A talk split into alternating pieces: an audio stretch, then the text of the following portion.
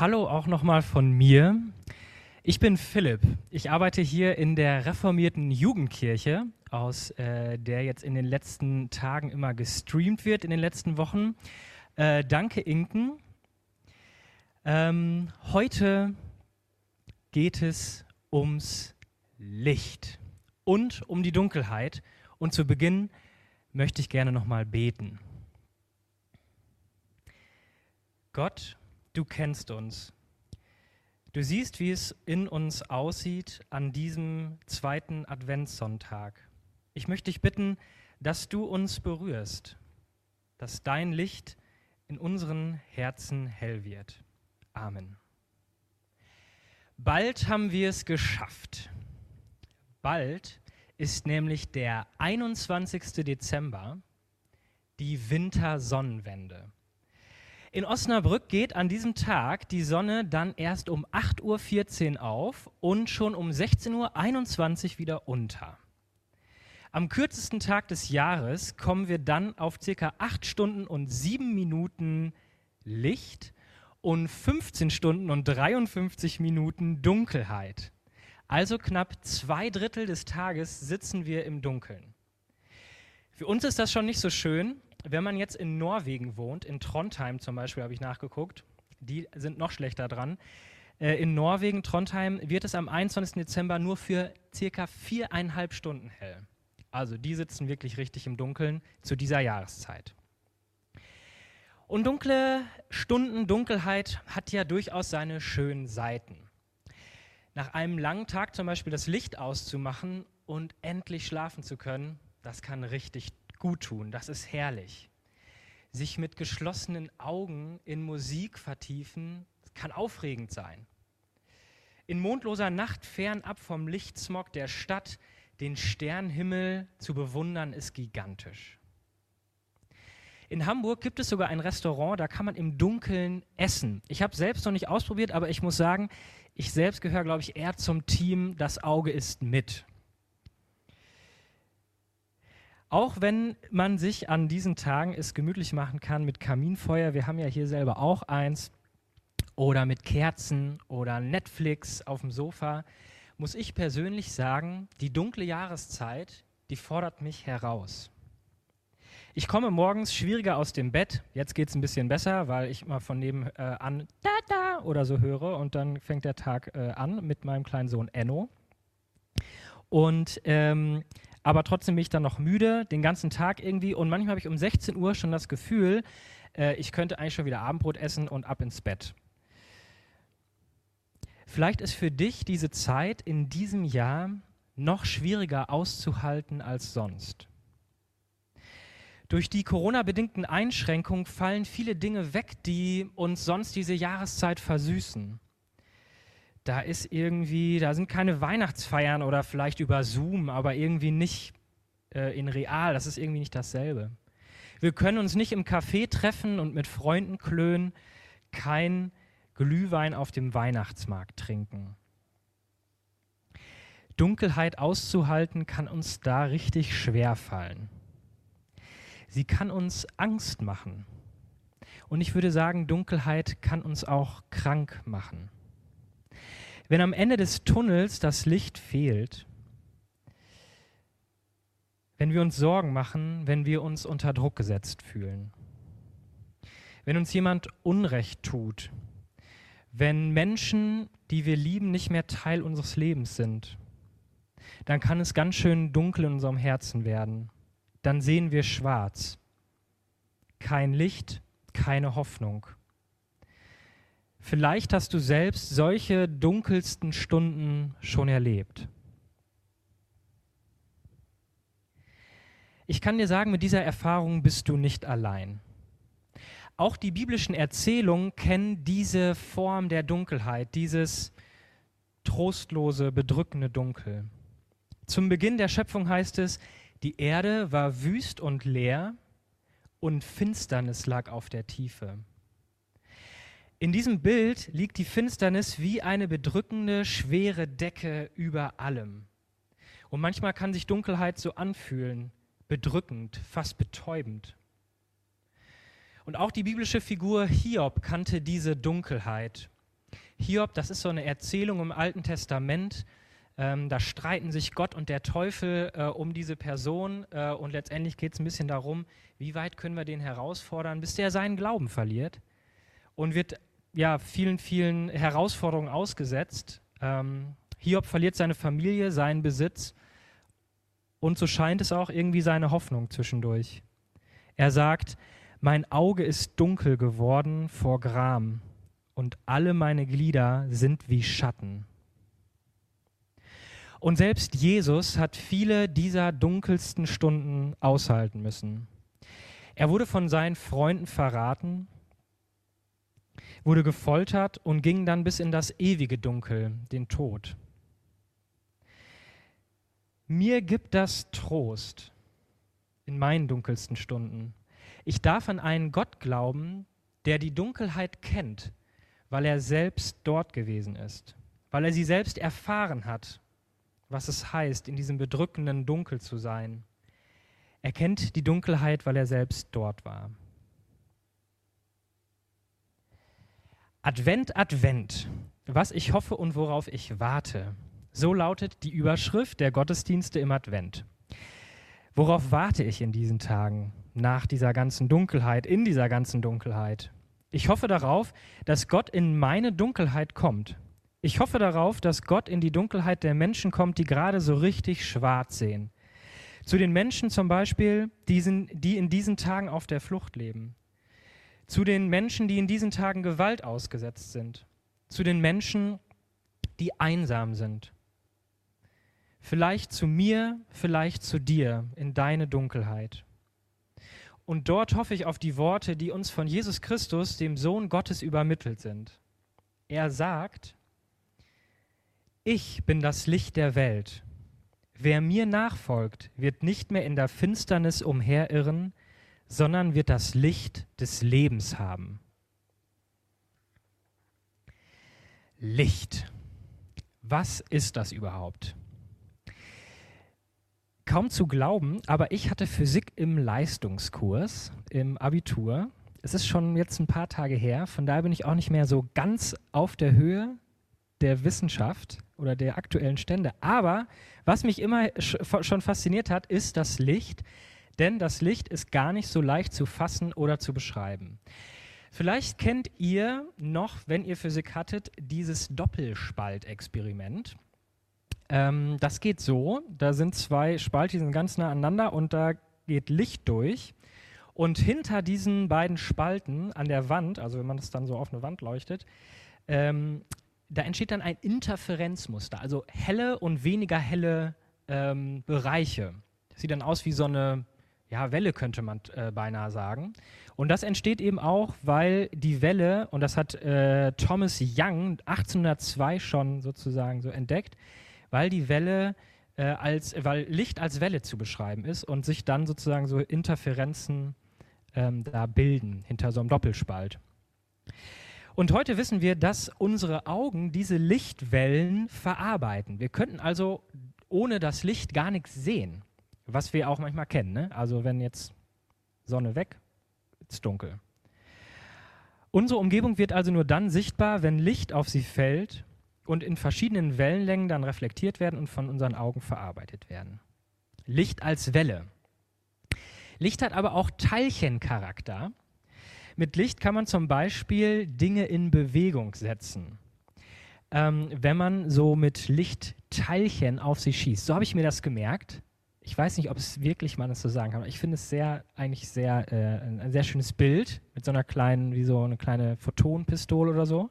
Und wir machen jetzt einen kleinen Ausflug ähm, in die Knopfhoff-Welt. Vielleicht kennt ihr diese äh, Sendung noch, auf ZDF lief die, lief die glaube ich. Mir ist erst neulich aufgefallen, dass das ja Know-how heißt. Aber ich glaube tatsächlich, das war die Knopfhoff-Show, die haben es so genannt. Ähm, und wir haben ja ein Experiment vorbereitet, da gehen wir jetzt mal gerade rüber. Äh, hier sehen wir einen äh, Glasbehälter, einen kleinen Glaskolben mit einer äh, Lichtmühle drin. Und ähm, äh, das funktioniert so, da ist ein Vakuum drin und da ist so eine, so eine Lichtmühle mit solchen äh, kleinen metallenen ähm, Flächen. Und ähm, die wird jetzt durch die Kraft meiner Photonpistole hier äh, wird die in Bewegung gesetzt. Wir probieren das mal aus. Ich muss, glaube ich, ganz hell machen, ganz nah dran gehen. Ich hoffe, dass man das dann ähm, über Zoom auch bei euch zu Hause entdecken kann. Jetzt seht ihr, das Ganze setzt sich in Bewegung. Ja, vielleicht mal so, ne? Ja, so kann man es, glaube ich, sehen. Hervorragend. Ist das toll.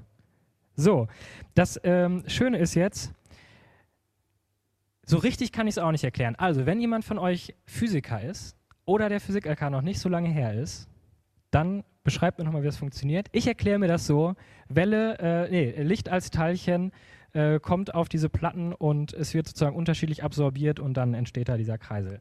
Also, wir merken aber, Licht kann Dinge in Bewegung setzen. So viel dazu. Dieser kleine Ausflug in die Physik zeigt uns, mit seinen eigen, unterschiedlichen Eigenschaften hat Licht die Kraft, etwas zu verändern. Licht macht die Welt um uns herum sichtbar und die Energie des Lichts bringt Gegenstände in Bewegung. Jetzt kommen wir eher wieder ein bisschen in mein Metier. Auch in der Bibel und in biblischen Erzählungen berichten oder diese biblischen Erzählungen berichten von dieser verändernden Kraft des Lichts. Im Schöpfungsbericht heißt es, wir haben es eben schon gehört, die Erde war wüst und leer und dunkel. Die Finsternis lag wie eine schwere Decke über der Welt. Aber dann tritt Gott ins Geschehen. Und da merkt man schon, das gehört irgendwie zusammen. Das Licht gehört zu Gott. Erster Akt, erster Auftritt. Gott spricht, es werde Licht. Und es ward Licht. Licht an, Bühne frei sozusagen. Jetzt kann das Leben beginnen. Gott und Licht, das gehört zusammen. Und ähnlich wie das Licht für uns schwer zu beschreiben ist, ne, ihr habt es gerade gemerkt, so richtig habe ich es auch nicht mehr auf dem Schirm, so ist auch Gott schwer zu begreifen. Wie gut aber, dass Gott in Jesus Mensch geworden ist. Und durch die Geschichten, die wir über diesen Menschen eben lesen, können wir lernen oder eine Idee davon bekommen, wie Gott ist. Und da komme ich wieder auf seine Worte zurück, auf die ich hoffe. Jesus sagt, ich bin das Licht der Welt. Wer mir nachfolgt, wird nicht mehr in der Finsternis umherirren, sondern wird das Licht des Lebens haben. Wie zu Beginn der Schöpfung will Gott auch in meinem Leben Licht machen, damit er mit mir gemeinsam mein Leben gestalten kann, mein Herz hell machen kann.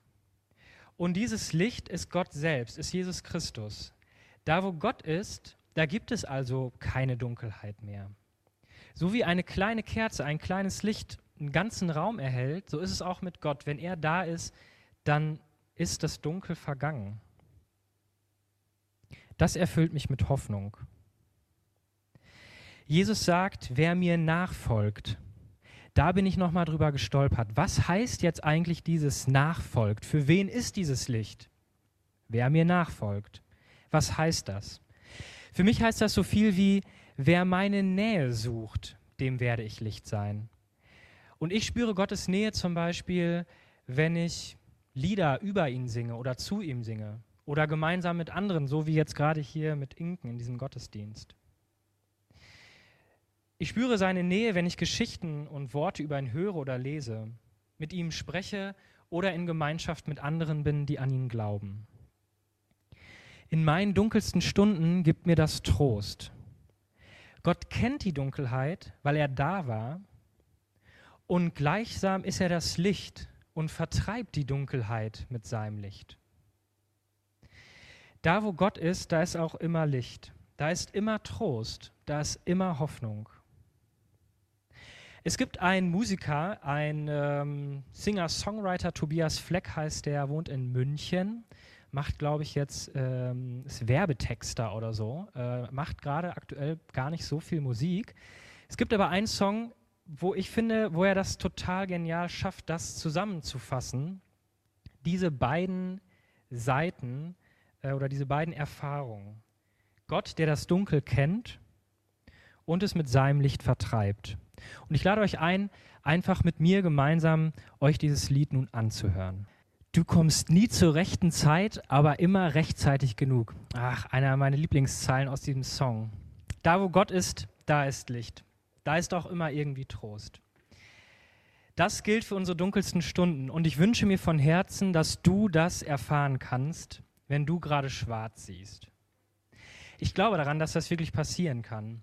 Jesus kann es spürbar heller machen in meinem Leben und in deinem Leben. Ich glaube daran, weil er uns Menschen das zusagt, in dem Satz, den wir eben gehört haben, und weil er dann sogar noch einen draufsetzt. Er sagt nämlich über uns, ihr seid das Licht der Welt, so soll euer Licht vor den Menschen leuchten. An dieser Stelle liebe ich das Beziehungsbuch Bibel. Es bleibt nicht bei mir und meinem Licht und meinem Dunkel und nicht nur bei der Bezie äh, Beziehung zwischen mir und Gott, sondern Jesus erinnert mich daran, dass ich auch in Beziehung gestellt bin zu anderen Menschen um mich herum, zu meiner Familie, zu meinen Freunden, zu Menschen in dieser Gemeinde und noch zu vielen mehr. Für diese Menschen, sagt Jesus, bin ich das Licht der Welt. Wow. Wenn sich Gottes Licht in mir Bahn bricht, dann heißt das also, dass es dazu führen kann, dass auch Menschen in meinem Umfeld von diesem Licht erhellt werden. Wie kann das gehen? Ich glaube, ich kann Licht für andere werden, indem ich zuhöre, mir Zeit nehme für andere, mich einsetze für Gerechtigkeit und Achtsamkeit in meinem Umfeld, ob das jetzt in der Schule ist, in der Uni, am Arbeitsplatz oder irgendwo sonst in unserer Gesellschaft. Ich glaube, dass wir mit dem Licht, was Gott in uns hell werden lässt, ob das nun eine Kerze ist oder ein ganzes Lagerfeuer, Dinge in Bewegung setzen kann, auch im Leben von anderen Menschen, so wie wir das hier bei dieser Lichtuhr gerade die ganze Zeit gesehen haben. Wintersonnenwende. Ab dem 21.12. haben wir es geschafft. Die Tage werden wieder länger. Es wird wieder länger hell. Am 24.12. feiern wir das Fest der Hoffnung. Darauf warten wir im Advent. Wir hören gleich nochmal ein Lied und ich lade euch ein, in dieser Zeit darüber nachzudenken, ob es einen Menschen gibt, für den ihr in dieser Adventszeit auf irgendeine Weise Licht sein könnt. Vielleicht schenkt dir Gott eine Idee, wie du mit seinem Licht in das Leben dieses Menschen kommen kannst oder das Leben dieses Menschen etwas heller machen kannst. Und wir wollen das direkt ganz, ähm, oder ich lade euch ein, das ganz praktisch werden zu lassen. Und zwar werdet ihr gleich einen Link finden im Chat. Ähm, da könnt ihr, wenn ihr einen Menschen vor Augen habt, ein Gebetsanliegen für diesen Menschen formulieren. Da steht so etwas ähnliches wie, für den Menschen, der mir gerade am Herzen liegt, bitte ich dich Gott um. Und dann könnt ihr überlegen, was braucht dieser Mensch vielleicht gerade? Kraft oder Ruhe oder Heilung, Genesung, was euch gerade auf dem Herzen liegt. Und das könnt ihr dort eintragen und dann sehen wir das in so einer großen Fürbitten-Wortcloud sozusagen. Und ich lade euch ein, dann ähm, entweder für diesen Menschen zu beten, der euch gerade auf dem Herzen liegt, oder einfach mit einzustimmen in das Gebet, was dort äh, dann entstehen wird. Und lade euch ein, das im Stillen bei euch zu Hause zu tun.